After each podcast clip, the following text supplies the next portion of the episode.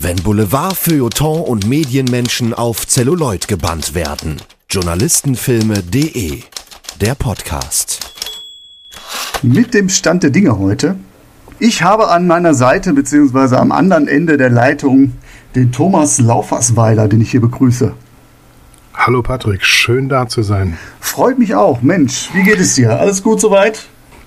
Mir geht's gut. Man schafft es ja in der besonderen Situation doch den ein oder anderen Film zu schauen, in dem Fall wieder zu schauen, weil du ja State of Play vorgeschlagen hast und äh, da war nochmal Wiederentdecken angesagt. Genau, ja, wir haben ja State of Play, der schwebt ja schon mal so, das ist so, so ein unausgesprochenes Ding zwischen uns. Wir haben ja schon vor, vor einiger Zeit, ich will es gar nicht benennen, beziffern mal in den Raum geworfen und irgendwie sind wir nie dazu gekommen, äh, viel dazwischen, viel um die Ohren gehabt. Was verbindest du mit State of Play? Hast du da überhaupt eine Verbindung zu? Oh ja, also ich habe erstmal festgestellt, wie lange das schon her ist, dass ich den im Kino gesehen habe. Wir hatten das mit, mit unserer ähm, Filmgruppe ähm, wie üblich mittwochs ähm, uns angeschaut. Das war aber schon vor elf Jahren. Ich bin jetzt erschrocken. Wir haben natürlich damals auch einen Podcast aufgenommen. Das heißt, unter schöner-denken.de kann man sich tatsächlich den ähm, allerersten Eindruck, den wir damals nach dem Kinofilm hatten, kann man sich den anhören. Das sind nur so ein paar Minuten. Und ähm, damals kann ich mich noch erinnern, habe ich mich als Online-Redakteur ziemlich erregt darüber, dass der Film mit diesem Kontrast zwischen Printmedien und Online-Medien sehr dämlich und äh, sehr vorurteilsbehaftet umgegangen ist. Ja, das kann ich mir vorstellen. Ähm, das hatte ich nämlich auch so im Hinterkopf, dass du ja ursprünglich ganz am Anfang Zeitung gemacht hast, klassisch wie, wie jeder andere auch, der in den Journalismus gegangen ist, dann lange fürs Fernsehen gearbeitet hast und dann zu einer Zeit, als es noch gar nicht so üblich war, in den Online-Bereich gewechselt bist. Das ist richtig, ja. ja. Tatsächlich, ich habe meine eigene äh, erste Zeitung sogar ähm, selbst gegründet ähm, dann ähm, verschiedene Projekte gemacht, habe dann auch tatsächlich für Regionalzeitungen gearbeitet und ähm, war dann ähm, Fernsehreporter für einige Zeit und bin im Jahr 2000, 1. Januar 2000, weiß ich noch, gewechselt ähm, in die Online-Redaktion, habe das Fernsehen sein lassen. Alle haben mir erklärt, ich sei vollkommen wahnsinnig. Das mit dem Internet, das geht auch wieder weg. Ist es aber nicht. 2000, äh, lass mich das mal so ganz kurz einordnen. Zu welchem Zeitpunkt war das? War das, war das Boris Becker? Bin ich schon drin, AOL? Oder das, das welcher, war, welcher, welcher äh, Stand war das seiner Zeit? Ja, 2000, das war schon so, ähm, dass die Boris Becker Zeit, das war schon ähm, vorbei, aber ich kann mich erinnern, in dem Jahr, also in 99 habe ich noch mit Dreamweaver Seiten gebaut und habe ähm, die offline gebaut, äh, habe eine Internetverbindung über ein Modem ra rauschend und knarrend aufgebaut, dann die Seite überspielt, ähm, also mit dieser Internetverbindung habe das dann ähm, kontrolliert und bin dann wieder offline gegangen. Also so, so war das äh, damals und hat ähm, gut funktioniert. Man hat zumindest als Online-Redakteur genau gewusst, was im Quellcode passiert, weil ohne HTML-Kenntnisse wäre man im Dreamweaver damals auch weggeflogen. also richtiges, richtige Pionierarbeit, die du damals geleistet hast. ja, aber es, es, war auch sehr, sehr spannend. Ich habe auch eigentlich nicht erwartet, dass ich dann 20 Jahre Internet mache. Aber es war so, dass ähm, es sich ja so wahnsinnig viel geändert hat, dass man nicht mehr weggehen musste, um Änderungen zu erleben. Die Änderungen kamen dann zu einem ja. selbst. Insofern ähm, war das eine gute Idee stelle ich mir sehr, sehr spannend vor, dass man so überhaupt keine Ahnung hat, in welche Richtung entwickelt sich das eigentlich, äh, wenn man dann auch so, so, so, die Kollegen hat, die das vielleicht so ein bisschen belächeln, wo man den so ein bisschen, ja, vielleicht so ein bisschen unter die Nase reiben kann. Guck mal, was wir hier eigentlich machen, guck dir die Möglichkeiten mal an. Stelle ich es mir sehr, immer, sehr spannend vor der Zeit. Es ist immer noch so, dass wenn ich, ähm, wenn ich zurückgucke und sage, vor fünf Jahren hätte ich nicht für möglich gehalten, dass ich jetzt das mache, was ich heute mache. Das ist eigentlich ähm, seit 20 Jahren der Fall. Ja, sehr, sehr cool.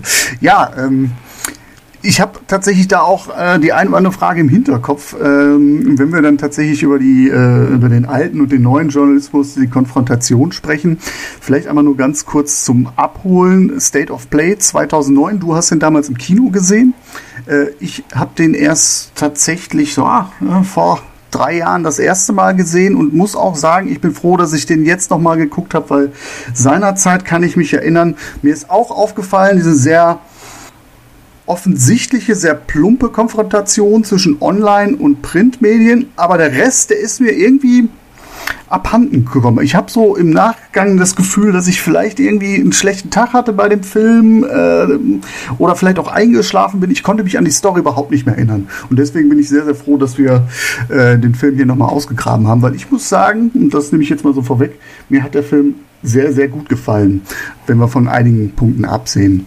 Ja, also dem kann ich mich auch gleich ähm, anschließen. Ich bin auch froh, dass ich ihn nochmal geschaut habe, weil wenn man mal von diesem einen ähm, Problem absieht, das der Film hat mit dieser Konfrontation zwischen Printjournalismus und Online-Journalismus, alles andere an dem Film funktioniert nämlich tatsächlich richtig, richtig gut. Ja. Also ich hatte jetzt beim Wiederschauen einen wirklich einen Heidenspaß.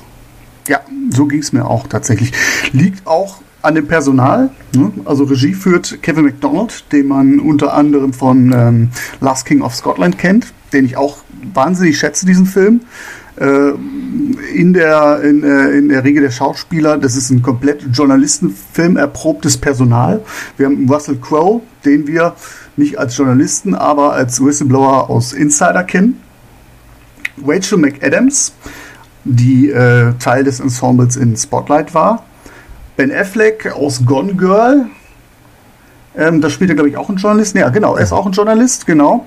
Und zuletzt in, ich weiß nicht, ob du den gesehen hast, den Unsäglichen, das Letzte, was er wollte, auf Netflix. Da spielt er ähm, ja, ein Spin-Doktor äh, okay. in dieser Geschichte. Davon habe ich gehört, kann aber den habe ich nicht gesehen. Kannst du nicht empfehlen, okay. Ja. Dann kann ich empfehlen. Fängt an, wie ein guter, fängt an wie ein guter Journalistenfilm, geht dann aber eher in so eine persönliche äh, äh, Journalistin ähm, erfüllt den letzten Wunsch ihres alten Daddys, der Waffenschieber ist Geschichte über und ähm, die Motivation, es ist ähm, auch eine Literaturverfilmung und der Ton der ich ich kenne die Vorlage nicht, aber der Ton oder die, die Vorlage, die ist sehr fragmentarisch, habe ich mir sagen lassen. Und das merkst du im Film auch an, dass er damit nicht klarkommt, weil die ganzen Gedanken, ähm, die diese Figur anscheinend hat und Motive, die werden im Film gar nicht klar. Warum macht sie jetzt das? Warum gibt sie den Journalismus jetzt gerade auf und geht ins Waffenschiebergeschäft, äh, ohne dass sie vorher, sie hat einige Verbindungen vorher offengelegt. Ähm, und das spielt nachher überhaupt keine Rolle mehr. Wie kann eine Journalistin, die vorhin als, als knallharte Journalistin auch eingeführt worden ist, plötzlich solche Sachen hinüberfallen lassen. Das wird alles nicht deutlich und von daher kann ich den an dieser Stelle überhaupt nicht weiterempfehlen. Ich verstehe. Ähm, wo, wo, wo, war ich jetzt eigentlich? Ben Affleck, ne? Ja. Genau, genau. Weitere, Lass uns ein bisschen weitere, über das Casting weitere, reden. Genau. Weitere Rollen haben wir noch Helen Mirren als Verlegerin. Robin Wright äh, als äh, ähm, ja, Freundin von ähm, Ben Affleck und äh, Russell Crowe in so einem in so einer Sandwich-Beziehung, sage ich jetzt mal, Jeff Daniels und Jason Bateman. Also ein Cast zum mit der Zunge schnalzen. Du hast noch jemand vergessen. Ähm, eine versteckte oh. Nebenrolle mit einem ganz, ganz krass geilen Schauspieler.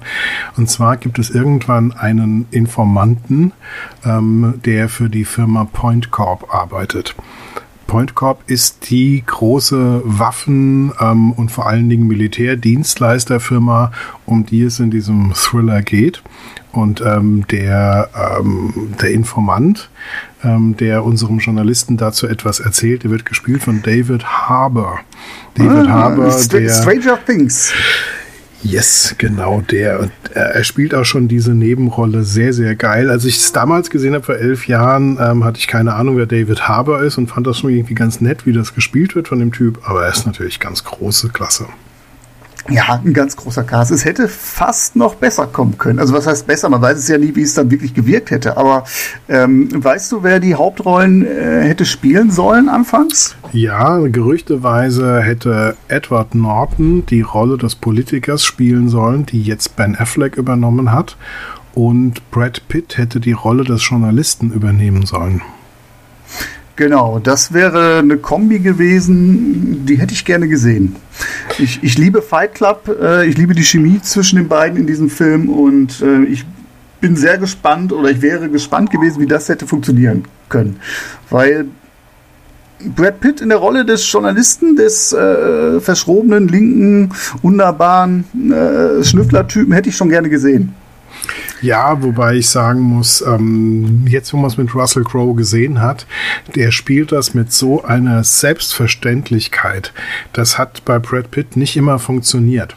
Ich kann mich erinnern, dass er zum Beispiel bei Sieben mit seinem Overacting den ganzen Film, der ansonsten ja sehr rund läuft, gefährdet aus meiner Perspektive. Oder auch 12 Monkeys, ähm, wo ich mir denke, das hätte jetzt vielleicht doch jemand anderer spielen können. Ich bin mir deswegen bei Brad Pitt, der oft sehr, sehr gut ist, aber nicht in jeder Rolle sehr, sehr gut ist, ähm, bin ich mir nicht sicher, ob das besser gewesen wäre. Edward ja. Norton wiederum ist jemand, der ähm, das auf jeden Fall getragen hätte. Dem, dem hätte ich das, ohne mit der Wimper zu zucken, hätte ich gesagt, hier unterschreib, mach das. Hätte ich mir in der Rolle sehr, sehr gut vorstellen können. Bei Brad Pitt gebe ich dir recht. Ich meine, wir sind hier 2009, ähm, da war auch viel Autopilot bei, bei Brad Pitt in diesem Zeitraum, finde ich. Ja. Er ist manchmal überraschend. Brad Pitt hat zum Beispiel in World War Z eine absolut Oscar-würdige Rolle abgeliefert. Da war ich ganz äh, verblüfft wie super das läuft, aber das ist halt leider nicht wirklich immer so der Fall. Aber der große Vorteil ähm, bei Ben Affleck, Ben Affleck ist ja nicht ein so vielseitiger, nuancenreicher Schauspieler wie Edward Norton. Das kann man, glaube ich, sagen, ohne zu böse zu sein. Aber ähm, Ben Affleck ähm, verkörpert, kann diesen, diesen glatten Typ, diesen etwas oberflächlichen Typ, ähm, der auch wegen seines guten Aussehens politisch erfolgreich ist. Ähm, so eine ähnliche Figur wie bei Gone Girl auch, da ist der Mann ja auch so ein bisschen oberflächlich. Das, das bringt Ben Affleck eigentlich sehr, sehr gut rüber ich hätte mir tatsächlich Edward Norton auch eher als Journalist vorstellen können, ähm, als als Politiker in der Rolle. Also insofern, am Ende des Tages ist es so, wie es ist und allein schon, weißt du, dieser, ja. äh, dieser Establishing-Shot, der zur Einführung der ähm, Figur, ähm, die Russell Crowe als Journalist spielt, Cal, ähm, die ist schon, ähm, er sitzt da wirklich langhaarig in diesem alten Saab und dieses Auto ist eine einzige Müllhalde. Ja? er raucht und trinkt und er, er lässt laute irische Folk-Rock-Musik laufen ich weiß nicht, ob ich Haut das auf das auf das Lenkrad und singt mit und wippt genau. und das ist schon sehr sehr gut gemacht. Ja. Er ist mit jedem Streifenpolizist per Du besticht den den ermittelnden Polizisten mit einem Becher Kaffee und das ist alles etwas, was ich diesem diesem Russell Crowe, der mit einer traumwandlerischen Selbstverständlichkeit durch diese Rolle spaziert. Ich weiß nicht, ob ich das so ohne weiteres Brad Pitt oder anderen Darstellern zugetraut habe. Also er macht es super. Ja, definitiv. Ist halt auch immer eine schöne Spielerei, wenn man so sich den alternativen Cast mal anhört und wie so ein Film eigentlich äh, ursprünglich geplant ist und welche, welche Zufälle dann äh, dazu führen, dass äh, derjenige dann nicht spielt, äh, für welche Filme sie jetzt tatsächlich abgesagt haben. Das war nämlich der Grund, äh, Produktion hat sich verzögert. Ich glaube, es gab auch ähm, Autorenstreik, äh, der da eine Rolle gespielt hat. Produktion hat sich, Postproduktion, die, die Vorproduktion hat sich verzögert und dann sind beide Schauspieler Schauspieler abgesprungen. Ich könnte mir vorstellen, dass der Film, der jetzt mit 87 Millionen Einspiel weltweit kein kompletter Flop war, aber auch nicht ganz so zufriedenstellend auf dem amerikanischen Markt gerade gelaufen ist. Ne? Ich glaube 37 Millionen äh, von 87 Millionen auf dem amerikanischen Markt, den man ja dann im Fokus hat. Ich hätte mir vorstellen können, dass mit dem Brad Pitt das Einspiel vielleicht etwas hätte ja, hypothetisch gesprochen, aber ähm, wäre wahrscheinlich für die ein oder andere extra Million gut gewesen. Hätte ja, vielleicht aber auch den ja. ein oder andere, andere Million aufgefressen vom Budget her oder von seinem Gehalt. Ja, der Film wäre vielleicht nicht besser gewesen, das Marketing hätte es aber leichter getan. Auf jeden genau. Fall. Ja. Aber jetzt, wo wir gerade ganz kurz schon über den Establishing Shot gesprochen haben, der Film hat keine Angst vor Klischees.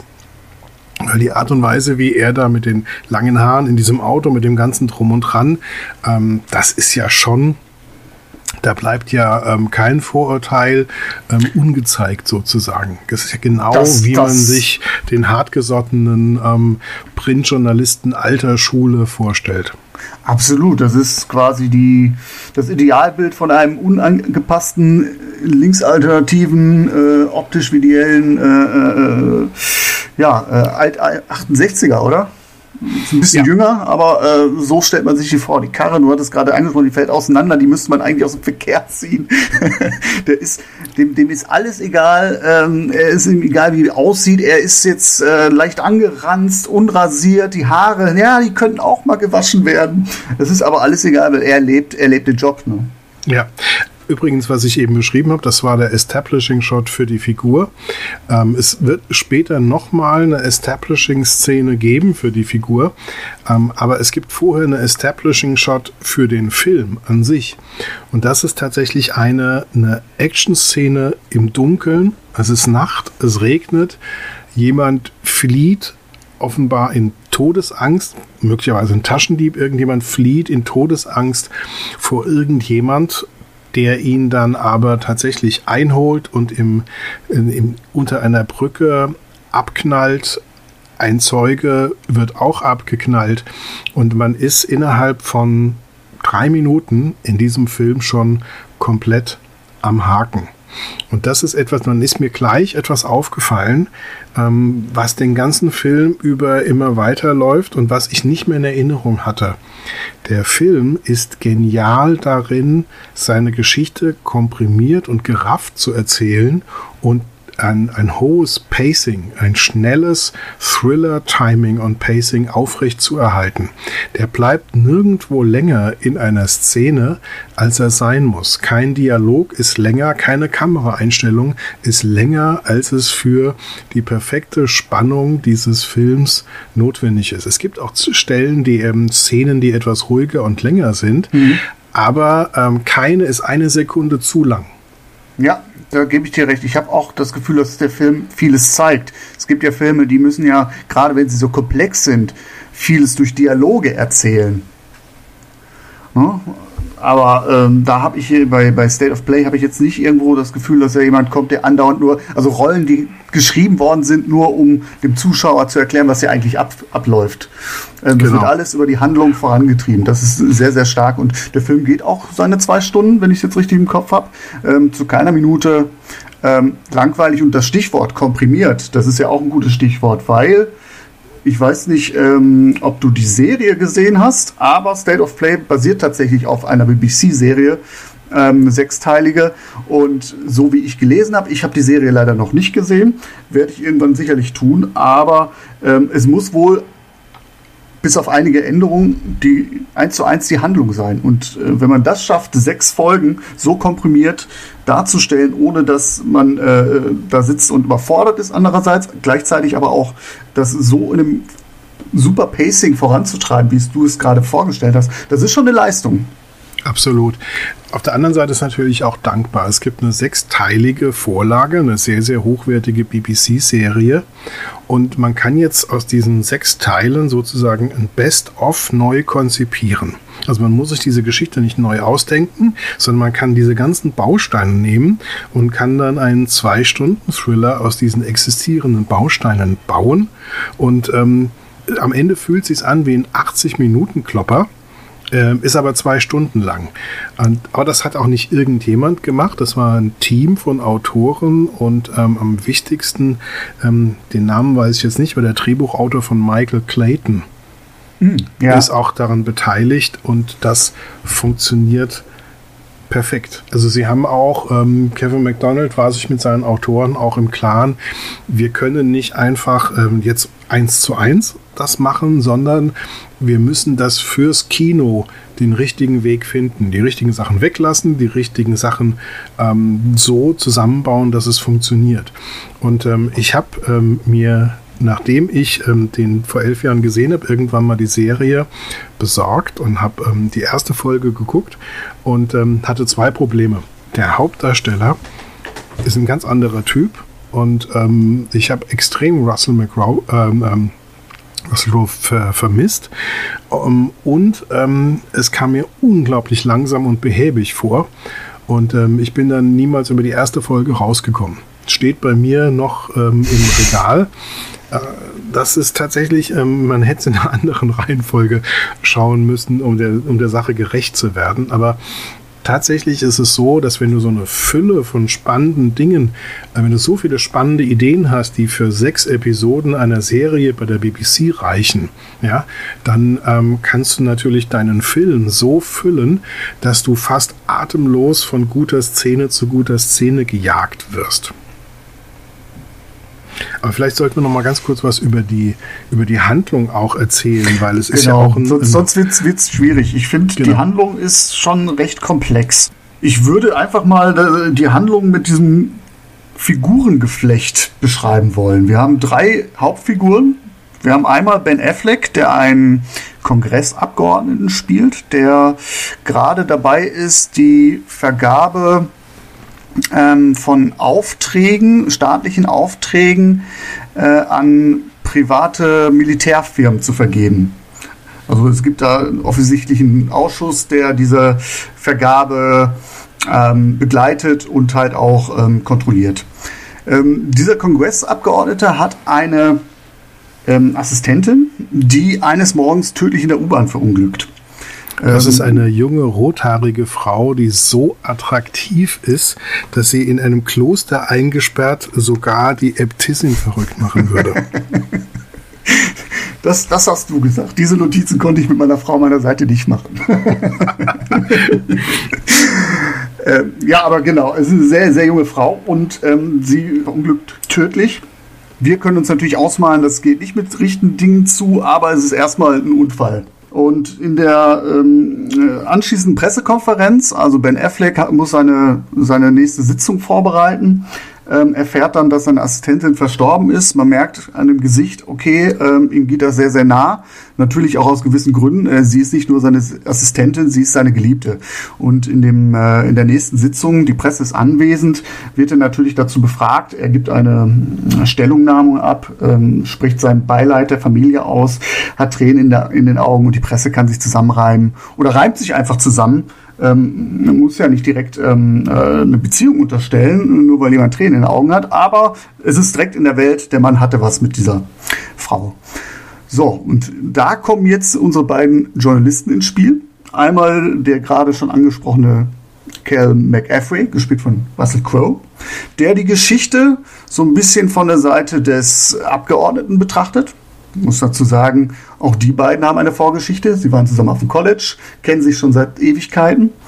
Und wir haben eine junge ähm, Journalistin, Della Fry, gespielt von Rachel Adams, die den Gegenentwurf von Russell Crowe darstellt, ähm, für Online-Abteilung der Zeitung arbeitet, äh, Washington Globe, eine fiktive Zeitung, und ähm, die Geschichte so ein bisschen von Seiten der Verunglückten aufzieht. Tatsächlich macht der Film auch so ein bisschen erstmal den, äh, den Geschlechterkampf auf. Ja, nicht nur den Geschlechterkampf, aber unter anderem auch den, ja. Genau. Und das ist dann die Ausgangslage. Wir haben zwei Journalisten, die eigentlich mh, zwar unter unteren, äh, unterschiedlichen Voraussetzungen und unterschiedlichen Ansätzen, aber die gleiche Geschichte covern und dann innerhalb der Redaktion aufeinandertreffen. Della Fry sagt, hör mal, McAfee, ich brauche ein paar Infos, du kennst doch äh, den Abgeordneten, äh, wie heißt der, habe ich gesagt, wie der Abgeordnete heißt? Stephen Collins. Ja. Ähm, Stephen Collins, du kennst ihn doch, kannst du mir nicht ein bisschen Background geben? Und Mac, McAfee, der überhaupt nichts von online hält, so viel kann ich schon mal sagen, ähm, lässt sie erstmal abblitzen. Aber die beiden finden im Laufe des Films zusammen. Ja, Jetzt habe ich ein bisschen weit ausgeholt, ja. aber äh, es ist tatsächlich auch ein bisschen äh, komplexer. Ja, aber das, worum es dann tatsächlich, worauf es dann hinausläuft, ähm, das hast du, äh, das hast du noch gar nicht so richtig genannt, nämlich ähm, der unser ähm, Abgeordneter ähm, versucht ja, das hast du schon erklärt, ähm, auf diese Firma, auf diesen Militärdienstleister ähm, Point Corp einzugehen. jemand, der sich mit der amerikanischen Geschichte auseinandersetzt, erkennt Anspielungen auf die Firma BlackRock ähm, die sehr, sehr mhm. exzellente Verbindungen in die amerikanische Regierung ähm, unter Bush und Cheney ähm, hatte. Und ähm, das ist schon so die Inspiration für, für diese Geschichte. Und ähm, es genau im Original, also in der BBC-Serie, ist es eigentlich ein Ölkonzern. Der dann im äh, Skript für die Filmfassung dann zum Rüstungsindustriekomplex geworden ist. Genau, spielt dann auf die Irak- und Afghanistan-Kriege äh, an. Mhm. Genau. Und ähm, das ähm, gibt aber so ein doch sehr glaubwürdiges Ganzes. Also diese Firma kommt einem immer so vor, als ob sie durchaus genauso existieren könnte. Aus heutiger Perspektive in der Trump-Zeit noch viel, viel mehr als damals. Und ähm, ja, dann verknüpfen sich die verschiedenen ähm, ähm, Ergebnisse und Geschichten dieser Autoren ähm, praktisch zu, zu einer Geschichte und es wird immer, immer spannender. Also in dem Moment, ähm, ich, also ich weiß nicht, ob wir hier in dem Podcast spoilern wollen oder nicht. Ich bin da immer ziemlich rücksichtslos. Du bist rücksichtslos, okay. ja, Dann, also ähm, natürlich kann man eine Spoilerwarnung nochmal voransetzen, aber uns geht es ja auch um die Darstellung des Journalismus und äh, um die eine oder andere äh, Finte kommen wir da nicht herum. Genau. Und es gibt so einen Punkt, wo ähm, die Filmdramaturgie ähm, so richtig ähm, umspringt, ja. Und ähm, das ist die Sekunde, in der der Journalist versteht, dass die Geschichte der beiden erschossenen Leute, ähm, der Männer unter der Brücke und die Geschichte der verunglückten ähm, Assistentin des Abgeordneten, dass die miteinander verknüpft sind. Und das schlägt dramaturgisch, als das, das erfährt er dadurch, dass er ein Telefon ähm, ähm, abhört, also Telefonnummern durchgeht. Und ähm, als er das rafft, der sitzt da in seinem alten Saab, das, das schlägt beim Zuschauer ein wie eine Bombe. Ja, mhm. und das ist dann mit der entsprechenden Musik untermalt und so weiter. Und du weißt, okay, jetzt geht's los. Und der ganze Film, der bis dahin schon relativ flott war, nimmt dann nochmal zusätzlich Fahrt auf. Genau, also äh, Russell Crowes Charakter, der ist äh, tatsächlich erstmal an diesem Fall, er ist als Poliz äh, Polizeiberichterstatter unterwegs und covert ähm, den Mord an den zwei Leuten in der Gasse. Ja. Und äh, genau, so fängt das ja eigentlich an. Dann kommt äh, der Skandal um Collins. Collins besucht ihn ähm, eines Tages oder direkt am, am selben Abend noch ähm, bei ihm zu Hause, ähm, wendet sich hilfesuchend an ihn und ähm, tatsächlich kommt es dann nach erst raus, ähm, dass, dass äh, die Fälle miteinander zusammenhängen. Das ist die Szene, wo, du, wo es wirklich von der, von der Schuppen, wie für Schuppen von den Augen runterfällt, die du ja. meinst. Ne? Ja, genau, als er feststellt, dass, dass einer, er, er, klaut ja, glaube ich, ein Handy oder er, er, er verschafft sich Zugang ähm, zu einem Handy des äh, eines der äh, Mordopfer aus der unter der Brücke. Mhm. Der und, Taschendieb. Äh, genau, und telefoniert äh, die letzten Anrufe, die letzten Nummern nochmal ab und landet dann auf der Mailbox der Assistentin von Collins. Und so merkt er, oh, wie kann das eigentlich sein? Wie, äh, warum äh, hatte, hatte sie ein Drogenproblem oder was, was passiert da eigentlich? Und da merkt eigentlich äh, Russell Crowe, Ken McGaffrey, dass es doch schwierig sein kann, wenn man befangen ist. Ja, absolut. Absolut. Und es kommt in diesem Zusammenhang auch zur der eigentlichen Establishing-Szene für den Charakter. Es ist immer die Frage, lass den Charakter irgendetwas tun, vielleicht sogar beiläufig, ähm, wo dir klar wird, ähm, wer er in Wirklichkeit ist. Ähm, weil ähm, wenn andere über ihn reden, ist das eine Sache, wenn er sich selbst irgendwie durch sein Reden versucht zu beschreiben ähm, oder zu definieren, ist das was an, auch was anderes. Das muss alles nicht stimmen, aber sein Handeln, gerade das beiläufige Handeln, ähm, das definiert ihn ja tatsächlich. Und es gibt in diesem Film eine wunderbare Szene, wo das durchgeführt wird, nämlich ähm, eine ähm, junge Frau, ähm, die er im Krankenhaus trifft, die da nicht zufällig ist, wie wir später erfahren, die in diesem Krankenhaus ähm, ist, ähm, irgend so einem, so einem Wartebänkchen die offensichtlich so von ihrem, wie ihr Gesicht aussieht und so weiter, offensichtlich ein Drogenproblem hat. Und ähm, er kommt und holt sich eine Cola aus dem Automat, der nebendran steht, und sie sagt, ähm, kann ich eine Cola haben? Und dann gibt er ihr seine Cola und sagt, nee, sie will keine Cola Light. Und dann holt er für sie eine normale Cola und gibt ihr die normale Cola, sagt schön und geht wieder. Und das ist so eine ganz kleine beiläufige Szene, aber die sagt, ähm, wer dieser Mensch ist. Ja, also er ist ja. eben nicht der, der, der Typ, der dann sagt, hier, ich will hier mit so einer drogensüchtigen Tussi nichts zu tun haben. Wir kennen genug Leute, die mhm. ähm, auch die erste Cola nicht anbieten würden und definitiv nicht ohne einen dummen Spruch die zweite Cola rausrücken würden. Ja, in dem Zusammenhang ist Ken McAfee ja nachher, es kommt ja zu einem zweiten Treffen zwischen den beiden Figuren, einer, der für eine gute Geschichte selbst in die Kanalisation kraucht. Ne? Sie ist ja, ja, drogenabhängig und lebt dann in der Kanalisation und dort treffen sie sich. Der geht da anstandslos mit. Er weiß, äh, er muss das tun für eine gute Geschichte was, was dann, was dann äh, ähm, Helen Mirren als äh, Verlegerin nachher zu dem Ausspruch äh, verleitet, gib ihn einen Mord in der Gasse und dieser Mann bastelt innerhalb von 24 Stunden ein komplexes Industriekomplott. Das ist auch eine sehr schöne Aussage, die ihn eigentlich auf den Punkt beschreibt. Ja, und am Ende, am Ende hat er dann sogar recht und es ist dann noch viel verworrener. Also wir jetzt lösen natürlich jetzt nicht jeden Twist auf, weil diese Geschichte, nachdem wir denken, jetzt haben wir schon die drei Twists verstanden, gibt es dann noch einen vierten und einen fünften. das, das ist dann auch eine Stärke des Films, der dann am Ende echt noch einen und noch einen, noch einen draufpackt, was wirklich ähm, gut funktioniert. Ja. Wollen wir mal den Gegenentwurf zu McAfee beleuchten? Della Frey. Della Frey, genau. Sie ist eigentlich, ja, offensichtlich ein Gegenentwurf. Sie ist erstmal eine Frau. Sie ist modisch, straight, optisch, äh, aufgeräumt, äh, äh, schön frisiert, gut geschminkt, äh, arbeitet äh, im Online-Bereich natürlich und ähm, ist deutlich jünger. Sie ist wie das Medium auch dabei, erstmal sich zu finden man weiß noch nicht so wirklich, was macht diese Online, also zumindest McAfee weiß nicht so wirklich, was macht diese Online-Abteilung äh, im Detail. Er weiß nur, sie arbeiten klick- und Aufreger orientiert ähm, über sie heißt es von Seiten von Harry Millen, äh, Delafar ist hungrig, billig, liefert Artikel wie am Fließband, ist halt äh, in dieser Situation, man muss sich äh, vorstellen, wir sind gerade dabei äh, in, einer, in einer handfesten Zeitungskrise, wo es darum geht, äh, Kosten zu reduzieren. Da ist so eine Delafai, äh, dann, die wird mit Kusshand genommen in dieser Situation. Was natürlich McAfee, der, wie er selbst sagt, ich bin teuer und meine Geschichten, die brauchen ewig, natürlich sauer aufstößt.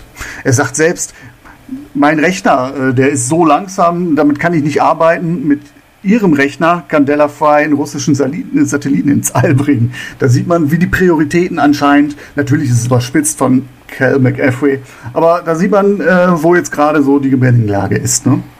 Es gibt auch sowas wie ein Minderwertigkeitsgefühl hatte ich äh, den Eindruck ähm, von ähm, der Verlegerinnenseite aus und von ähm, Cals Seite aus äh, ihr gegenüber diese Angst, dass ihr die Zukunft, also dass, dass Stella Fry die Zukunft gehören könnte und nicht ähm, diesen, dieser alten Generation von, von Dinosauriern.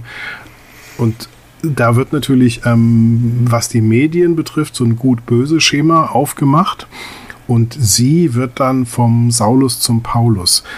Sie wird nämlich tatsächlich von der Online-Journalistin zur Print-Journalistin. Mhm. Also sie wechselt zu den Guten. Es ist tatsächlich so, dass der Film sich nicht entblödet, ähm, diese, diese ähm, Aufteilung, diese ähm, Zweiteilung tatsächlich komplett durchzuziehen. Ich fand das schon überraschend. Blogger und Blutsauger auf der einen Seite und die coolen, recherchierenden Printjournalisten, ähm, die die wirklich wichtigen Geschichten erzählen, auf der anderen Seite. Das gipfelt dann tatsächlich in dem unglaublich dämlichen Satz, am Ende, ähm, als sie sagt, dass, dass das natürlich ähm, eine Printgeschichte gemeinsam mit ihm werden soll, ähm, das ist eine Geschichte, wo die Leser Druckerschwärze an den Händen haben sollten. Genau, das, den habe ich auch so äh, mir notiert. Das ist natürlich, äh, wird natürlich heute keiner mehr machen, wenn du diesen Vorsprung genießen kannst. Wobei man muss sagen, wie gesagt, wir sind in der, äh, zwar schon in so einem Wandel, Medienwandel, Andererseits, das Geld wird noch mit der Printausgabe gemacht. Also aus verlegerischer Sicht kann ich es irgendwo nachvollziehen. Aber heute ist das nicht mehr so. Also die New York Times, ähm, das erfolgreichste Blog der Welt ist die New York Times. Ja? Und in, also es ist die Guardian ist auch ähm, in erster Linie ein Online-Magazin. Und ähm, da spielt die Papierauflage nicht mehr wirklich die große Rolle. Ja, mittlerweile äh, haben sich ja auch äh, einige Medienhäuser doch schon auch gut aufgestellt in der Richtung. Heute würde ich es nicht mehr so formulieren, aber zu dem Zeitpunkt, äh, Filmspiel ja. 2009, rekurriert natürlich so ein bisschen auf Anfang der 2000er, da würde ich schon noch sehen, ähm, äh, äh, wenn ich doch jetzt noch die Möglichkeit habe, damit meine Printausgabe zu pampern und auch nicht Gefahr laufe, ich kann die Geschichte ja direkt, im, im, wenn ich sie jetzt online direkt rausblase, könnten ja auch noch andere Leute drauf anspringen, meine, meine Konkurrenz, das noch für die Printausgabe verwerten. Also aus verlegerischer Sicht ähm, kann ich das im Kontext des Films irgendwie nachvollziehen. Ja, ähm, aber dieses, dieses Narrativ ist von der Wirklichkeit ja aufgefressen. Ja, natürlich. Frühstück, ja. Der, der, der Film, der Film, ich habe überlegt, greift der wirklich so Partei? Ich habe, ähm, können wir gleich gerne noch mal ein bisschen ins Detail auch gehen der greift, äh, ich finde, äh, da, ist, da sind auch Elemente, die versöhnlich sind, die beide äh, Spielarten des Journalismus verbinden. Ähm, aber ist natürlich klar, er feiert schon die Zeitung ab. State of Play. Am Ende des Films wird gezeigt, wie Zeitung produziert wird. Der äh, Produktionsprozess wird zelebriert mit den alten Druckereien. Du siehst Leute, die die Zeitung noch zusammen verschnüren, wie sie ausgefahren wird. Es ist am Ende ein Sieg der Zeitung. Ja, also ich bin auch selbst ein bisschen nostalgisch geworden, weil ich mich daran erinnert habe, da werden ja diese ähm, Metallplatten, ähm, die Trugvorlagen für die Seiten sind, auf die Rollen gespannt. Und ich kann mich halt an eine Zeitung erinnern, die ich selbst gemacht habe, ähm, bei denen wir dann diese ähm, metallenen ähm, Druckvorlagen dann ähm, hergestellt haben, herstellen haben lassen. Jetzt habe ich es richtig. Und ähm, dann entsprechend auch wurde unsere Zeitung gedruckt. Ähm, da wird man schon ein bisschen nostalgisch. Das ist sehr lange her. Aber ähm, das ist natürlich etwas, was jetzt bei der Verlegerin, also bei dem Film, der vor erst zwei Jahren oder anderthalb Jahren von Steven Spielberg veröffentlicht wurde, auch noch zu sehen ist. Auch da wird genau das mit diesen riesigen roter ja. Print und ähm, genau wie du es beschrieben hast, wird das auch mit fast den gleichen Bildern eingefangen, weil das natürlich so ein, so ein Mythos ist. Aber hey, das ist Steampunk. Da werden zwei Dinge miteinander verwechselt. Ganz eher ehrlich, aber auch, auch wenn, wenn, wenn ich jetzt so alt schon bin, dass ich selbst als junger Mann Teil dieser, dieser Steampunk-Vergangenheit äh, war, aber sie haben natürlich in Wirklichkeit sind sie hingegangen und haben zwei verschiedene Polaritäten miteinander verwechselt. Ja? Die eine ist, ich habe den Unterschied zwischen Boulevardjournalismus und politischem Journalismus. Und die andere Polarität ist, ich habe ähm, ähm, Artikel, die ich online veröffentliche und ich habe Artikel, die ich auf Papier drucke. Ja, und ähm, es soll mir doch keiner erzählen, dass das goldene Blatt irgendetwas ähm, Bedeutendes ist, weil es auf Papier stattfindet und eine Hintergrundgeschichte im Guardian im Netz ähm, keinen Wert hat, weil es nicht auf Papier ist. Also da, da werden ja zwei Dinge miteinander gleichgesetzt, die ähm, nichts miteinander zu tun haben. Ja, klar. Das, aber das ist, das ist auch alles schon, wie gesagt, äh, Kriegsgeschichte und es kommt einem dann doch sehr also das ist der, praktisch letztlich diese peinliche Linie in dem Film. Ich möchte nur ein Beispiel sagen. Die Welt hat ja ihren, also diese ganze Verlagsgruppe, äh, ähm, die, die die Welt herstellt, hat ja einen neuen Newsroom gemacht und ähm, wenn man da, da durchgeführt wird, kriegt man halt erklärt, hier sitzen die Leute, die die Bilder fürs Internet machen, hier ist das für Social und das ist fürs Web und das ist für das Webangebot und irgendwann fragt jemand, ähm, wo denn eigentlich die Zeitung gemacht wird. Und der Typ, der durchführt, sagt, das sind die zwei Leute an dem Schreibtisch da hinten. Und da steht Zweitverwertung drüber. Ja, also die, die, die, Geschichte, die Geschichte hat sich dann ähm, entsprechend anders entwickelt. Ich sage das völlig ja. ohne Helme. ja, also ist da schon ähm, teilweise sehr, sehr doof. Es ist eine Mentorenbeziehung, es ist aber auch stellenweise sehr oberlehrerhaft. Ähm, ich finde zwischendurch äh, zur Ehrenrettung von Rachel McAdams Charakterin äh, sei gesagt, Della Fry macht auch ihre Hausaufgaben. Sie ist nicht per se doof. Ne? Sie ist nicht äh, völlig auf den Mund gefallen. Sie hat was drauf im Kasten. Sie ist in den Augen, das ist vielleicht dann auch so das, was, was Cal dann nachher in ihr sieht, so ein ungeschliffener Diamant.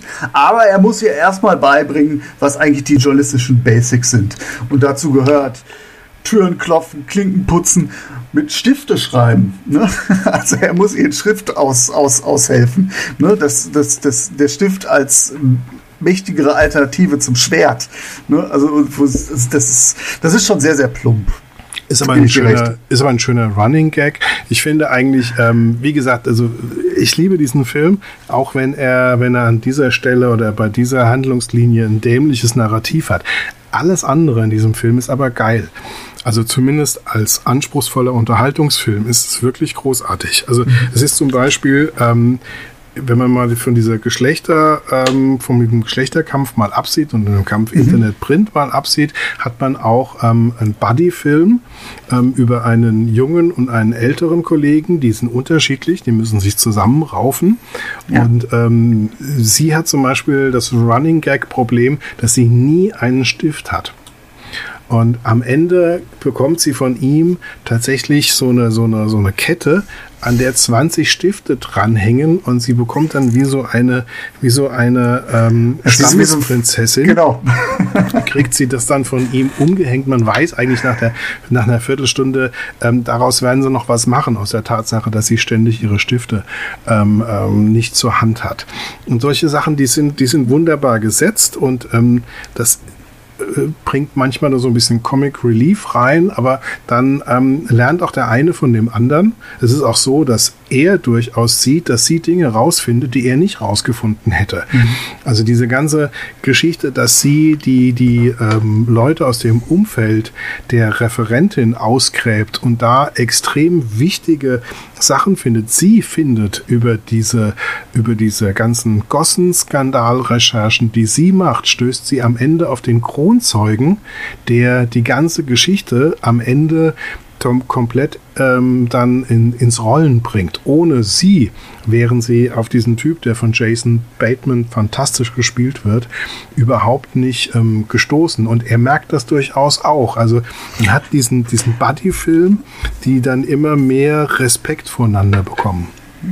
Definitiv. Ich finde auch bei aller äh, Konfliktlinie, die dieser Film aufmacht, äh, diese sehr offensichtliche Konfliktlinie, ähm, der Film problematisiert schon auch den Journalismus eines Cal McAfee. Ken McAfee ist jemand, der sehr viel auf persönliche Kontakte legt, der Leute äh, durch, durch, durch seine kumpelhafte Art um den Finger wickelt, ähm, aber auch dann durch seine Nähe zu Collins an seine Grenzen stößt. Es sagt ja Hal Millen auch zu Anfangs, ja, wenn es was äh, Positives oder wenn es darum geht, den, den, den Collins zu featuren, bist du vorne mit dabei.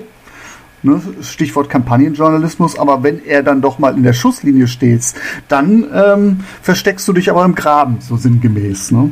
Ja, das stimmt, das stimmt. Ich wollte noch. Also noch insofern, insofern, insofern verkörpert er auch schon ein bisschen eine arrogante Haltung der Medien, die so, so also dieses, dieses Printmedium, ähm, diese Hybris der Unantastbarkeit, finde ich, repräsentiert der McAfee schon. Und der Film äh, lässt das nicht also nicht zufällig. Der Film äh, problematisiert das schon. Deswegen bin ich da schon ein bisschen, im, äh, äh bisschen gnädiger. Es ist aber gar nicht so unrealistisch. Ich durfte schon selbst ähm, investigativ arbeitende Kollegen kennenlernen und die sind schon fokussiert, um es mal positiv zu formulieren, mhm. um nicht zu sagen, die gehen einem ganz schön auf die Nerven.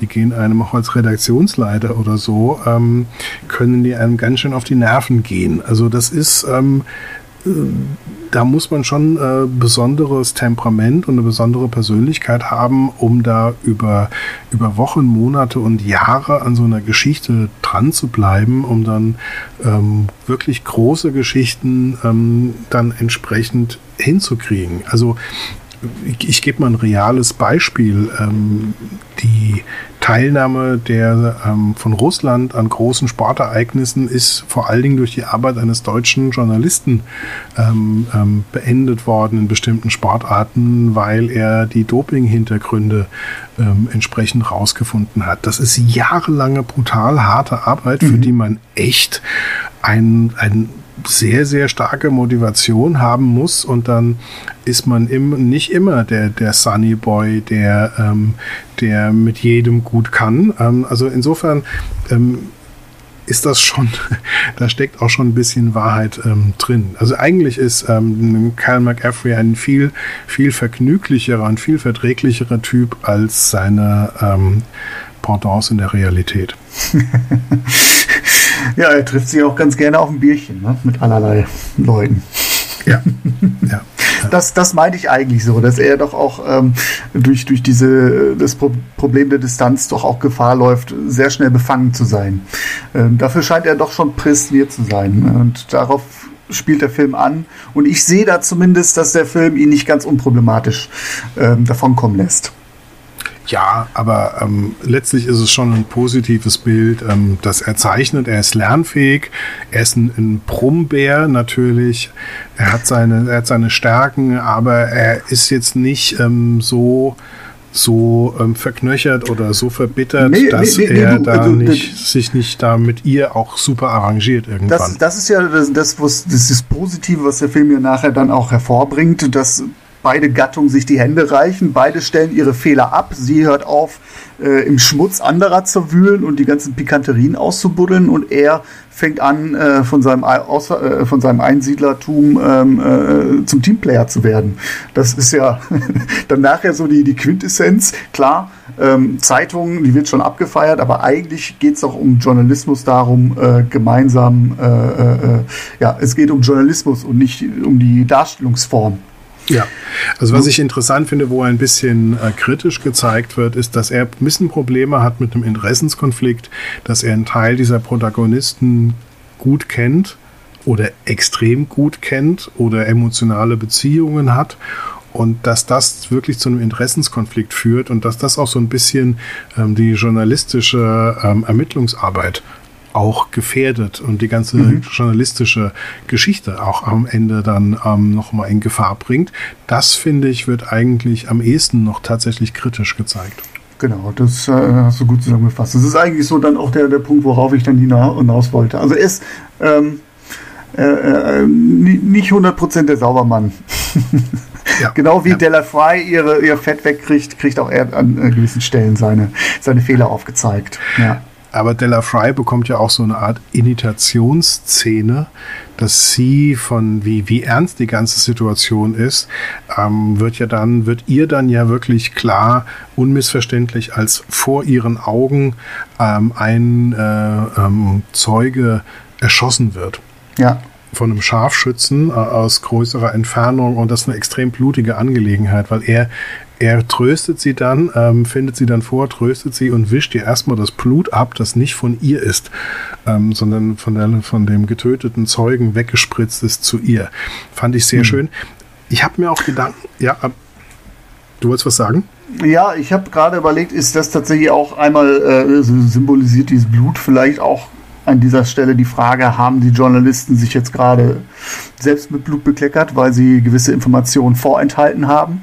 Weil es ist ja auch nachher ein Thema, Polizei kommt nachher rein und sagt, hört mal, ihr habt uns ganz klar Beweise vorenthalten, was macht ihr ja eigentlich? Und die Frage, das ist ja dann auch das, was sie so ein bisschen ins Wanken bringt zwischendurch. Haben sie sich jetzt gerade mitschuldig gemacht? Hätten sie diesen äh, Zeugen, äh, der im Krankenhaus erschossen wird, nicht retten können, wenn sie vorab gewisse Informationen der Polizei gestickt hätten. Absolut. Und wir als Zuschauer überlegen schon, an dem Vorwurf ist was dran. Mindestens ein Zeuge hätte wahrscheinlich überlebt, wenn die Polizei alle Informationen der Journalisten gehabt hätten. Weil ich jetzt nicht äh, das als, als, ja, als journalistisches Thema sehe. Ich glaube, da ist der Film einfach auch Spannungsfilm dass die Journalisten Detektivarbeit leisten. Da geht es jetzt nicht darum äh, zu zeigen, was Journalisten in der Lage sind zu leisten, wenn sie mit heiklen Informationen hantieren. Ich glaube, das ist, das wäre zu, zu weit gefasst an der Stelle.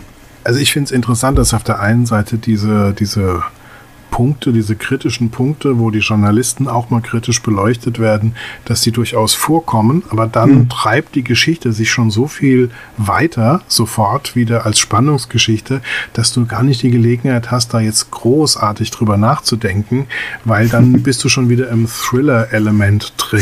Das ist ja, ja so ein bisschen so selbstverständlich. Der Journalistenfilm oder der Journalist im Film äh, ist ja auch, also der typische Journalist, ein, ein Typus von Journalist ist ja der Ermittler. Ne? Dass wir irgendwann äh, einen gewissen Zeitpunkt äh, häufig Journalisten in der Mittlerrolle gesehen haben. Das war in den 30er, 40er Jahren im Film Noir so, das war in den 70er Jahren nach Watergate, da war, wir haben ja über Future World gesprochen. Plötzlich waren Journalisten in jedem Genre die Helden. Ne? Ähm, das ist so, das steckt in dem Journalismus, in diesem Journalisten, diesem Typus von Journalist drin. Und deswegen vielleicht ist es so, dass man das auch gar nicht so hart hinterfragt. Ne? Helle Mirren sagt, das wäre doch gelacht, wenn wir die Sache nicht besser hinkriegen als diese Bullen. Ne? Und der Zuschauer denkt sich, yo, darum sind wir doch hier. Wir wollen doch sehen, wie die Journalisten den Fall knacken. Naja, da, da ist ja durchaus was dran. Also wenn ich mir, ähm, wenn ich mir vorstelle, dass äh, die Menge an Journalisten an dem NSU-Komplex dran gewesen wären, wie die Menge an Geheimdienstmitarbeitern, dann hätten die definitiv mehr rausgefunden. Aber es ist schon, es ist, man muss aber schon sagen, es ist tatsächlich eine andere Gattung Film als zum Beispiel Spotlight. Dieser Vergleich ist mir sehr stark ähm, immer wieder gekommen. Ähm, ähm, State of Play hat eine große Verwandtschaft zu House of Cards und einen gewissen Abstand zu Spotlight. Spotlight mhm. zeigt zwar auch investigativ ermittelnde Journalisten an einem realen Fall und die zeigt sehr viel reale Arbeit bergeweise Papiere, unglaublich viele Gespräche, Telefonate, bei denen nichts rauskommt, sehr, sehr viel trockene Arbeit und dann ganz langsam Stück für Stück ähm, kommt dabei eine Geschichte raus. Und ähm, man, man muss man, man steht auch vor dieser Menge an recherchierten Informationen und sieht für einen Moment die Geschichte gar nicht. Und das ist halt etwas, was der Realität viel stärker entspricht. Ja. Fragt man einen Datenjournalisten, der mhm. bergeweise Dinge recherchiert hat, das Wunder ist eigentlich die Geschichte, die in den Daten steckt, zu finden. Und so ist das auch, wenn du dann umfangreich recherchierst. Bei Spotlight ist es ja so, dass sie erst gar nicht ähm, verstehen, dass ein ähm, extremes System der Vertuschung von tausendfachem Kindesmissbrauch tatsächlich stattfindet. Also obwohl sie eigentlich die Belege ähm, schon recherchiert haben, dafür sehen sie es erstmal gar nicht. Und ich glaube, das ist, das ist sehr realistisch. Hier mhm. ist es mhm. natürlich am ähm, ähm, der Journalistenfilm als, als Hollywood-Filmgattung im Dienste des Thrillers und des genau. Thriller-Genres, ja. Und da ähm, da wird natürlich äh, dann, das ist der Unterschied zwischen einem ähm, Ermittler der Staatsanwaltschaft und einem ähm, Journalisten dann eigentlich der graduelle. Der eine hat eine Waffe und der andere nicht.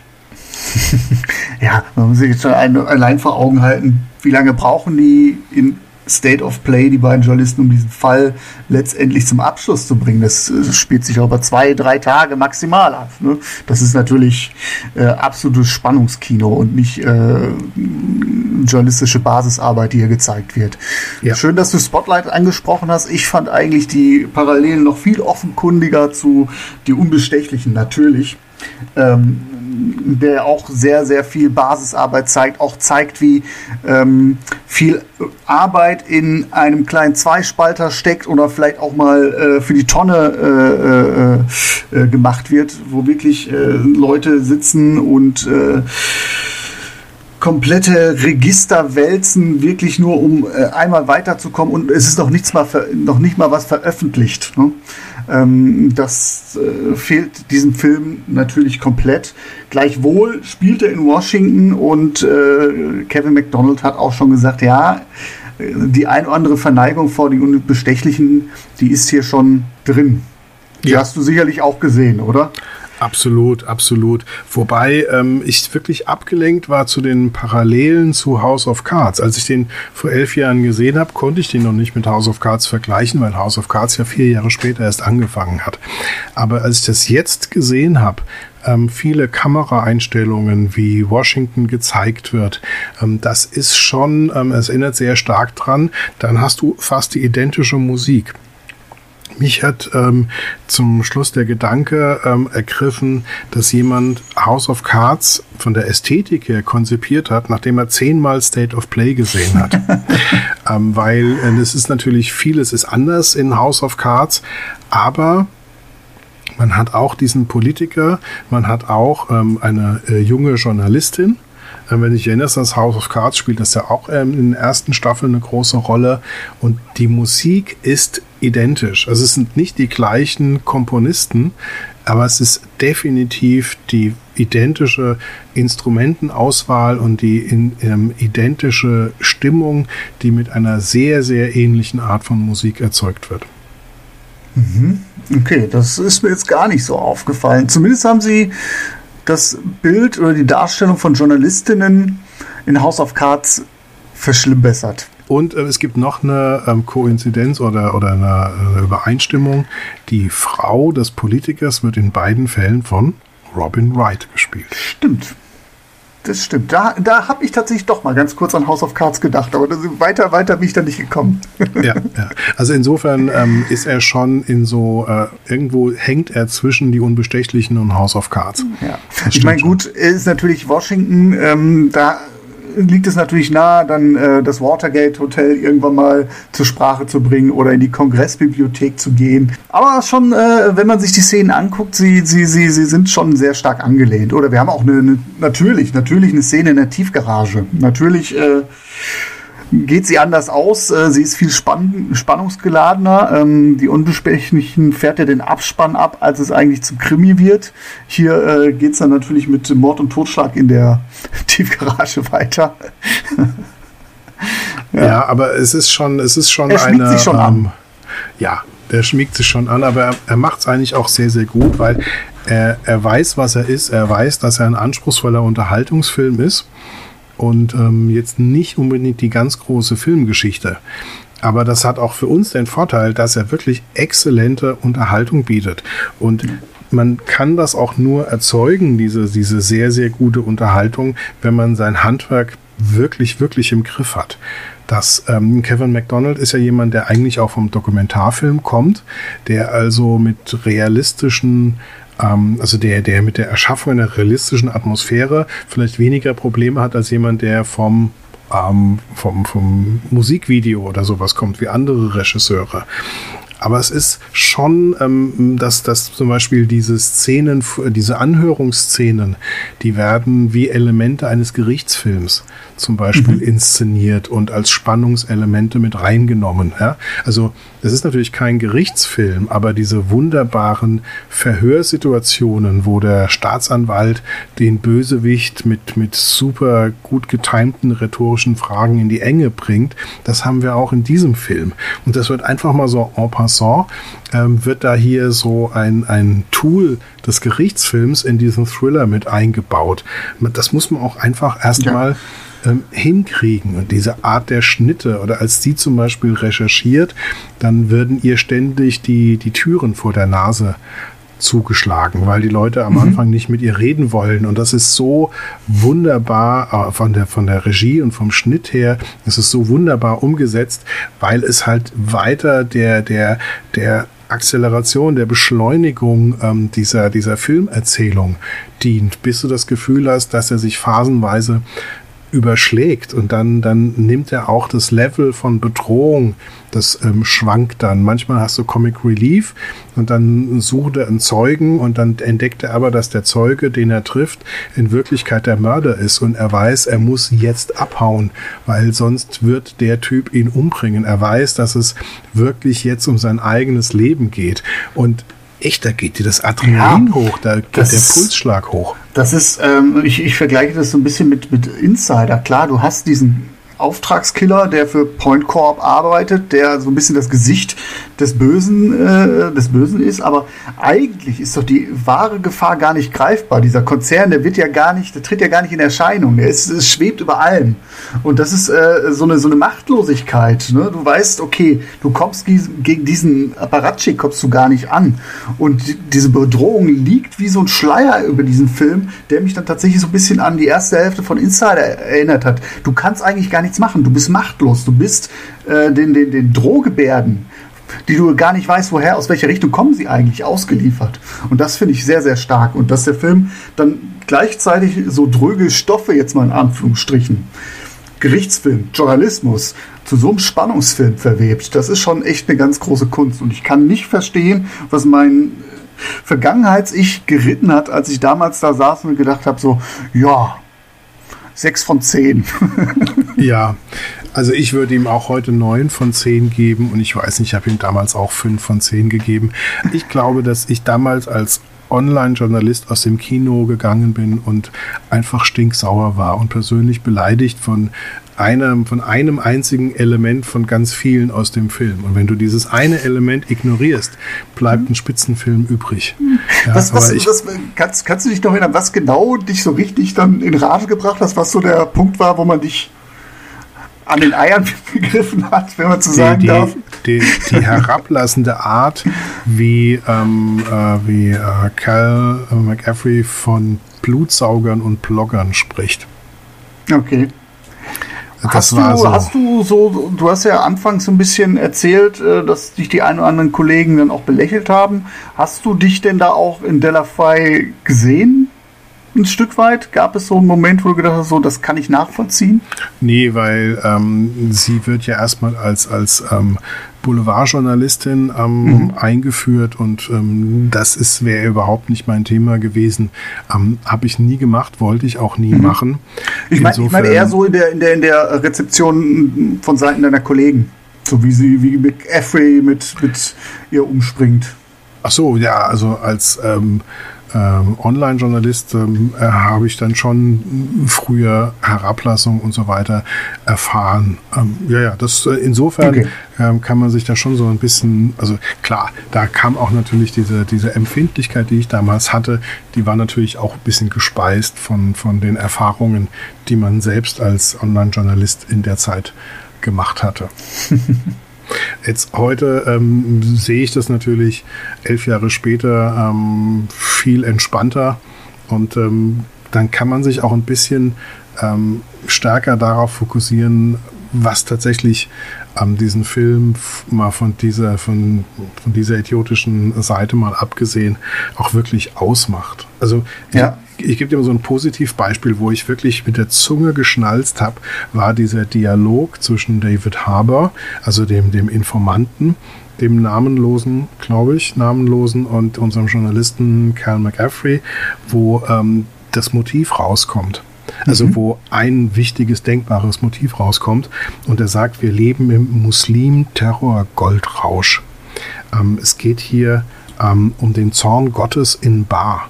Es geht hier um 40 Milliarden Dollar, die verdient oder nicht verdient werden. Und das sind 40 Milliarden gute Gründe, Leute umzubringen. Es geht nichts anderes als um die komplette Privatisierung der gesamten Sicherheit der Vereinigten Staaten. Mhm. Und das ist, ähm, das, das haut der David Harbour in einer Art und Weise in drei, vier Sätzen raus in diesem Dialog, wo ich echt dachte, so Jungs, also das ist wirklich, ihr habt ihn euch auf einen Elfmeter gelegt und ihr habt ihn traumhaft schön verwandelt. Also das ist schon, da, da kann der Film wirklich was. Ja, er ist sehr, sehr intelligent geschrieben. Ich finde, ähm, wenn wir so Richtung Ende gehen, finde ich jetzt sehr, sehr stark. Der Film ist ja schon ein Plädoyer dafür, ähm, zu sagen, Leute, überprüft eure Quellen. Ne?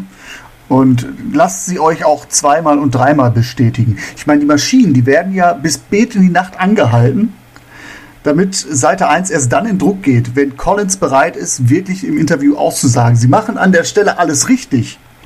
Das Problem ist, Collins ist ironischerweise nicht aufrichtig an dieser Stelle.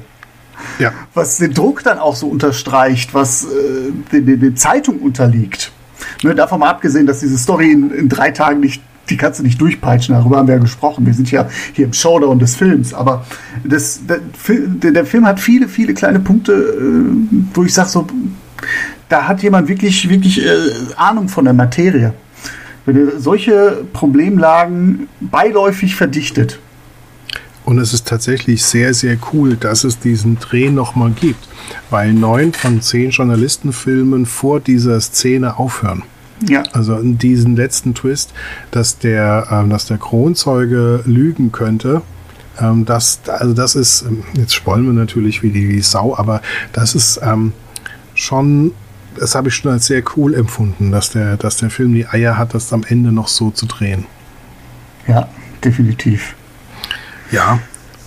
Aber es ist, es ist das Zusammenspiel von verschiedenen Elementen. Du hast ein exzellentes Drehbuch, du hast exzellente Schauspieler, du hast ein fantastisches Timing, ähm, es kommt wirklich, dass eine sehr gut ausgewählte und sehr gut eingesetzte und, und, komponierte Musik und dann wirklich auch äh, Regie-Einfälle und Regieentscheidungen, die das wirklich noch ähm, massiv verstärken. Ich weiß nicht, ob es dir aufgefallen ist. Es gibt in Szenen der Bedrohung häufiger ähm, Einstellungen aus einer größeren Distanz.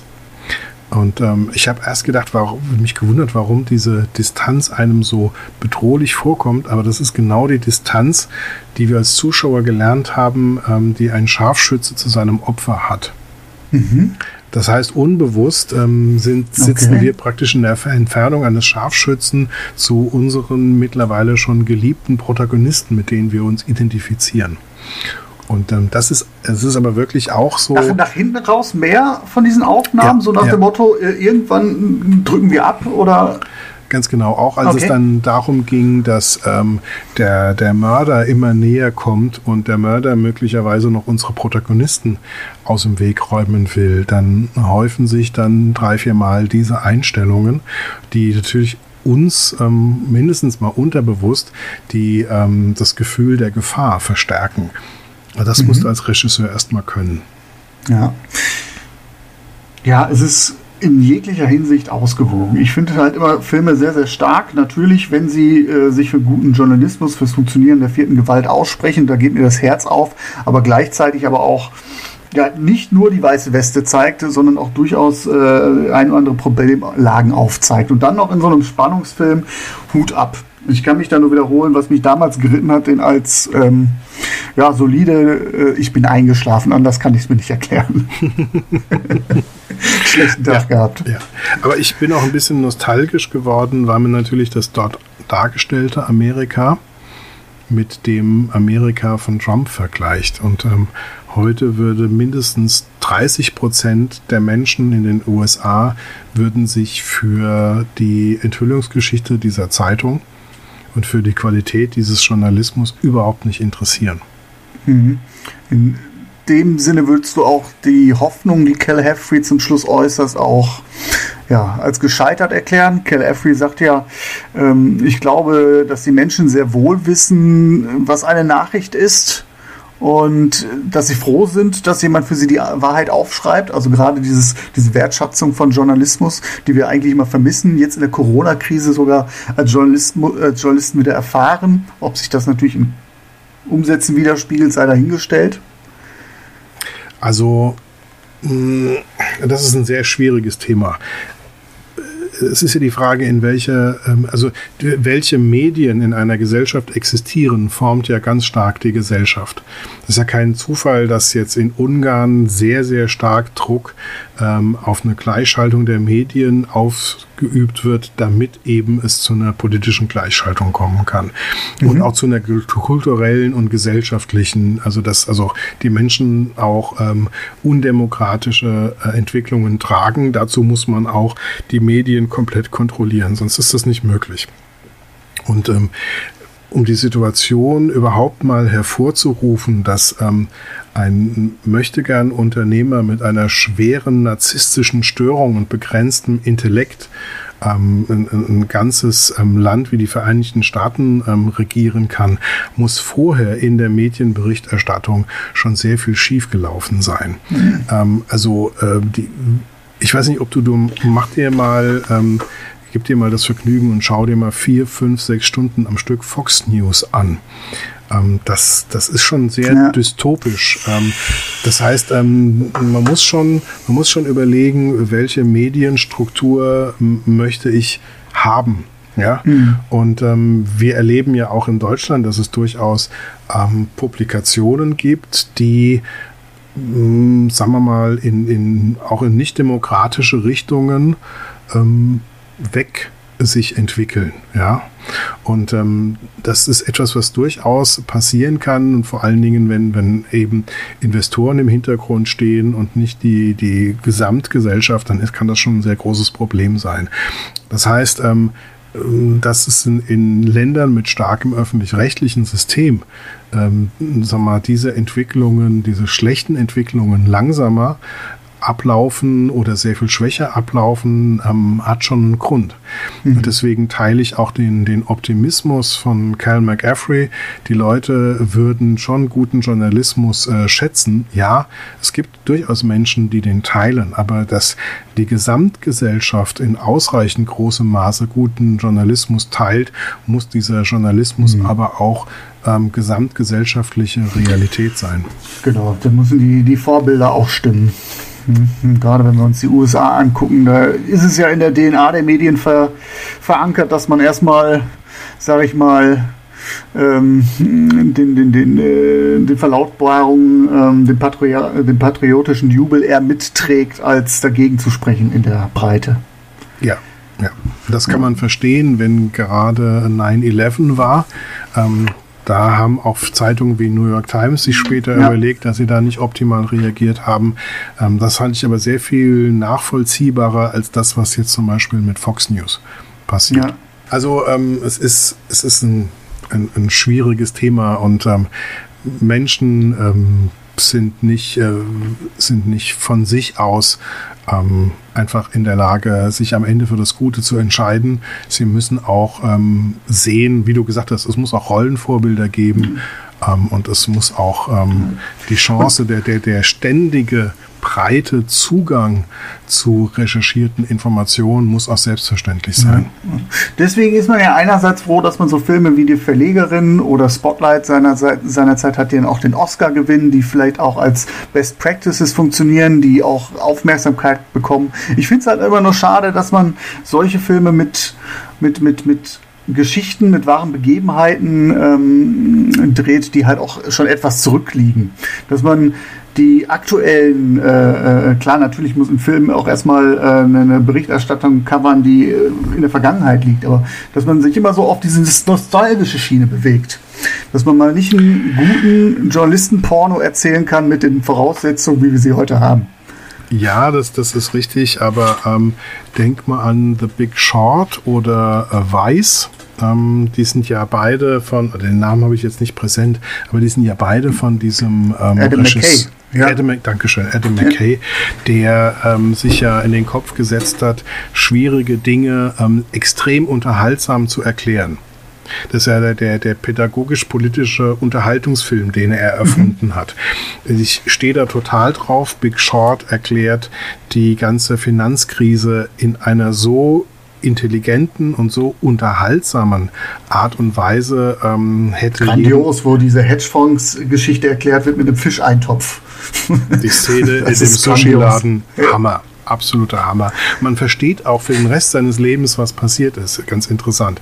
Und dann gab es ja auch ähm, Weiß, also der, der äh, die Realität, also eigentlich alles, was wir schon über Dick Cheney und die Hintergründe wussten, aber nochmal so erzählt, ähm, dass der manchmal einfach die Luft wegbleibt.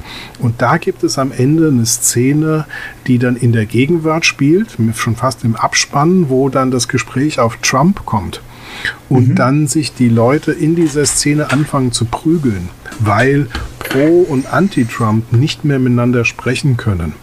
Das heißt, das Problem ist, wenn du jetzt so einen Journalistenfilm drehen würdest, der sich jetzt mit der Situation heute beschäftigt. Zum Beispiel mit einem Präsidenten. Stell dir mal vor, es gäbe einen Präsidenten, der bei einem tödlichen Virus ähm, idiotische, tödliche ähm, Vorschläge äh, vor laufender Kamera jeden Tag machen würde und der in Anwesenheit von Notärzten sagen würde, meine Facebook-Zahlen gehen durch die Decke, während in Wirklichkeit die, ähm, die Todeszahlen in den Notaufnahmen durch die Decke gehen. Stell dir mal vor, sowas würde passieren in der Wirklichkeit.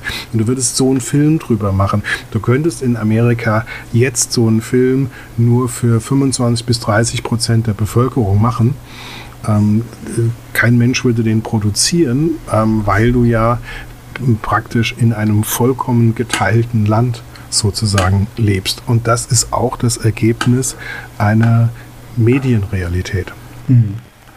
Nicht umsonst, das sind ja beide sehr, sehr gute und schöne Filme, die du da genannt hast, aber beide glänzen auch mit Abwesenheit des Journalismus. Ne? Gerade Big Short, wo wirklich ähm, äh, es eine Journalistenfigur äh, gibt, die ganz kurz sagt, ja, das ist ja ein schönes Thema, aber da lasse ich lieber meine Finger von. Und war nie wieder gesehen. Ja, das ist aber tatsächlich ist es auch bei der Finanzkrise ja ähm, so gewesen. Genau, genau. Das ist natürlich als Warn, Warn, ja. Warnsignal hat äh, der Journalismus da versagt. Das ist die Aussage. Hm? Ja, also es gibt schon Journalisten, die, die in der Hinsicht auch berichten. Es gab vor einiger Zeit zwei französische Journalisten, die einen extrem ähm, guten Hintergrund darüber machen, wie sehr Öl ähm, und ähm, ähm, Öl, das durch den Golf transportiert wird, praktisch ähm, die, die Halsschlagader der globalen Industrie ist. Und mhm. warum das so viel ähm, politische Entscheidungen ähm, dominiert oder Dinge, wo wir denken, oh, das hat jetzt religiöse Ursachen, aber ganz, ganz oft hat das vor allen Dingen auch Ursachen in diesem politischen ähm, äh, Geflecht rund um ähm, diese äh, Erdölgeschichte. Das hat aber, das ist eine fantastische Dokumentation, die hat aber kein Mensch gesehen. Ja, ähm, das heißt, äh, diese journalistischen Leistungen gibt's aber die sind natürlich, natürlich ähm, fallen die dann sehr, sehr schnell unter den Tisch. War eine, natürlich eine öffentlich-rechtliche Arte-Produktion. Mhm. Ich meine, äh, statt, statt Pentagon Papers in äh, Verlegerin hätte man ja auch Panama, Panama Papers erzählen können in einem schönen Hollywood-Film. Aber das ist so ein bisschen das, was, was mich an, an die Verlegerung auch wahnsinnig gestört hat. Dass das ja. so, so, so, so, so, so einen nostalgischen Blick brauchte, um unbedingt diese Geschichte zu erzählen. Ja, ich stimme dir zu. Äh, Gerade die Verlegerin ist ja auch ein Fingerzeig an Trump. Ähm, wenn du es zu offensichtlich machst, dann hast du Probleme, den Ma Film zu vermarkten, zu produzieren und das kann ich auch irgendwo nachvollziehen. Ja. Aber Mensch. Aber, aber Nostalgie ist wie Nikotin. Wenn ja, es in zu großen Dosen genießt, ist es ein tödliches Nervengift. Ja, ja Nostalgie, ja, das, äh ja, Nostalgie ist nur in kleinen Mengen verträglich. Mhm. Ja, jetzt sind wir, sind wir doch ein bisschen abgekommen. Finde ich aber auch immer wahnsinnig spannend. Also ich hatte letztens auch ähm, äh, einen äh, Podcast mit meinem lieben Kollegen David, wo wir dann plötzlich von äh, einem 80er-Jahre-Thriller äh, zu seinen journalistischen Erfahrungen als Lokaljournalist bis zum Syrien-Konflikt gegangen sind. Das, das finde ich, äh, macht er auch immer diesen Podcast so ein bisschen aus. Ja, auf jeden Fall. Und aber die verschiedenen Sichtweisen. Ja, ja, aber es ist, ähm, wir sehen auch, dass das äh, vieles miteinander zusammenhängt. Ähm, ich würde mir auch einen Journalistenfilm über die Klimakrise zum Beispiel ähm, wünschen. Das ähm, ohnehin ist das so, wäre wär ich auch noch so ein Wunsch, den ich hätte. Ähm, dass, äh, dass dieses Überthema, das über unser Überleben ähm, gerade entscheidet, dass das in verschiedenen Genrefilmen, auch im populären Hollywood-Film oder auch im populären europäischen Film vorkommen würde, so, so völlig unmissverständlich. Ähm, das, ähm, es, es wird ähm, Ende des Jahres wohl bei der ARD auch Filme in, in dieser Richtung geben, aber da hätte ich, da würde ich mich auch freuen, wenn es sowas ähm, ähm, in Hollywood geben würde. Ja, jetzt kann man erstmal froh sein, wenn überhaupt irgendwas aus Hollywood kommt. Ne? Stimmt. Stimmt. Jetzt ähm, bleibt uns nichts anderes übrig, als interessante Filme, inspirierende in, in Filme uns gemeinsam anzuschauen, vom Sofa aus. Absolut, absolut. Jetzt komme ich auch vielleicht mal danach, äh, erstmal äh, liegen geblieben jetzt aufzuholen und muss nicht immer den aktuellen Veröffentlichungen hinterher rennen. Man muss auch alles immer so von der positiven Warte sehen können. Absolut. Lieber Thomas, du, es hat mir wahnsinnig, wahnsinnig viel Freude bereitet, mit dir diesen Film zu gucken. Das lag äh, daran einerseits, dass ich äh, überhaupt nicht damit gerechnet habe, dass der Film doch noch, noch mal so viel gibt, aber natürlich auch, ich sage es immer wieder in jedem Podcast, du mit, deiner, mit deinem, deinem Blick darauf mir immer Sichtweisen ermöglicht, die ich so nicht mitkriege. Sehr, sehr spannend. Vielen Dank. Aber deswegen machen wir es ja, weil wir auf die Perspektiven, ich habe jetzt auch wieder einige Sachen von dir gelernt und gehört und das ist doch das, die einzige Möglichkeit, Filmgenuss zu intensivieren, ist doch die Perspektiven von anderen zu hören. auf jeden Fall. Finde ich, finde ich gut. Du, schöner Denken. Ähm, gibt es da irgendwas, was du noch äh, erwähnen könntest? Wollen wir noch einen kleinen Werbeblock machen? Wie, wie es euch da? Können wir gerne machen. Es ist so, dass wir ähm, erstmal so einen Erst-Corona-Schock hatten. Ähm, das ist eine Tradition, die wir jetzt praktisch zwölf Jahre aufrechterhalten haben, nämlich jeden Mittwoch ins Kino zu gehen und unseren ersten Eindruck als Podcast-Episode dann entsprechend zu veröffentlichen, ähm, schon mal jäh unterbrochen worden ist. Das war natürlich für uns auch so ein bisschen ein Schock, weil das ähm, schon ähm, ein liebgewonnenes Ritual unter Freunden dann ist. Aber wir haben jetzt nach, nach ein paar Wochen uns aber auch geschüttelt und ähm, gehen jetzt ähm, sozusagen virtuell ins Kino.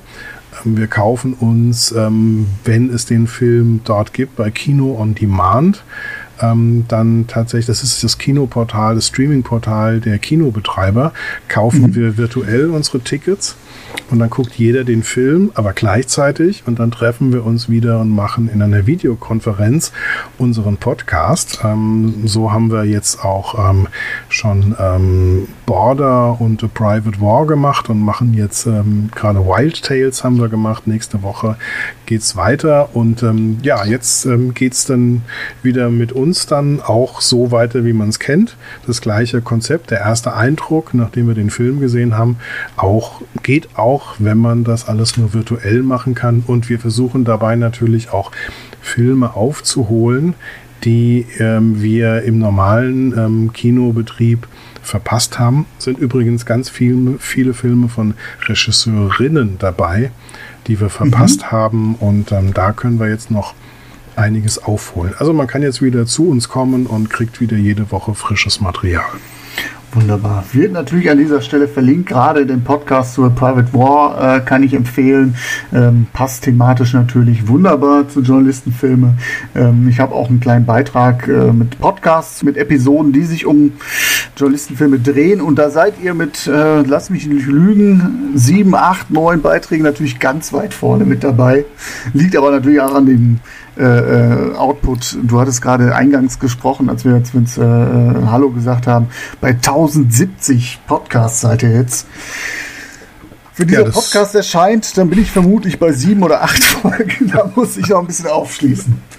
Du, es dauert nur zwölf Jahre, um 1070 Podcasts zu machen. du, ich habe ja auch schon fünf Jahre schon äh, auf dem Buckel mit meinem Blog im Oktober. Ich habe es ein bisschen schlörren lassen, aber ähm, Hörer werden an dieser Stelle äh, feststellen, dass es jetzt äh, doch, ähm, dass die Schlagzahl sich ein bisschen erhöht in Sachen Podcasts. Ich glaube, das ist halt auch eine schöne Geschichte, wie du gerade sagst, verschiedene Perspektiven ähm, zusammenzubringen. Klar, äh, ich habe meinen Blick drauf, aber ich finde es halt immer wahnsinnig spannend. Da kommt jemand um die Ecke und kommt mit einer Anekdote um die Ecke äh, oder mit einer, mit, einer, mit einer Beobachtung um die Ecke, die ich so nicht gesehen habe. Und ja, mich würde es freuen, wenn man das so ein bisschen weiter ausbauen könnte. Vielleicht kann ich dich ja doch nochmal zu der einen oder anderen Folge bewegen in Zukunft. Würde mich sehr, sehr freuen. Da bin ich sehr, sehr gerne dabei, auf jeden Fall. Das, das freut mich. Ja, und ich würde mich genauso freuen, wenn ihr, liebe Hörer, äh, liebe Hörerinnen, äh, auch die nächsten Folgen ähm, mitverfolgen würdet. Äh, in drei Wochen geht es weiter mit der nächsten Folge. Ähm, bis dahin würde ich mich sehr freuen, wenn ihr den Podcast, äh, wenn er euch gefällt, äh, unterstützt, indem ihr ihn mit Social Shares bedenkt, ähm, vielleicht auch mal eine kleine Bewertung springen lässt. Wir sind jetzt mittlerweile auch bei den gängigsten Plattformen zu finden, wie äh, Spotify, ähm, Podcast.de und das wird den Thomas sehr freuen, iTunes. Ich habe es endlich geschafft. ja, das Wichtige Plattform, ja. Genau, genau. Also ich, ich, ich will es noch mal wissen mit meinem Podcast und äh, wenn ihr es auch wissen wollt, würde mich freuen, wenn ihr da mitspielt. Wunderbar, ich freue mich auf viele weitere Folgen. In diesem Sinne, bis zum nächsten Mal. Auf Wiederhören. Tschüss. Tschüss. Besucht journalistenfilme.de, auch auf Facebook und auf Twitter.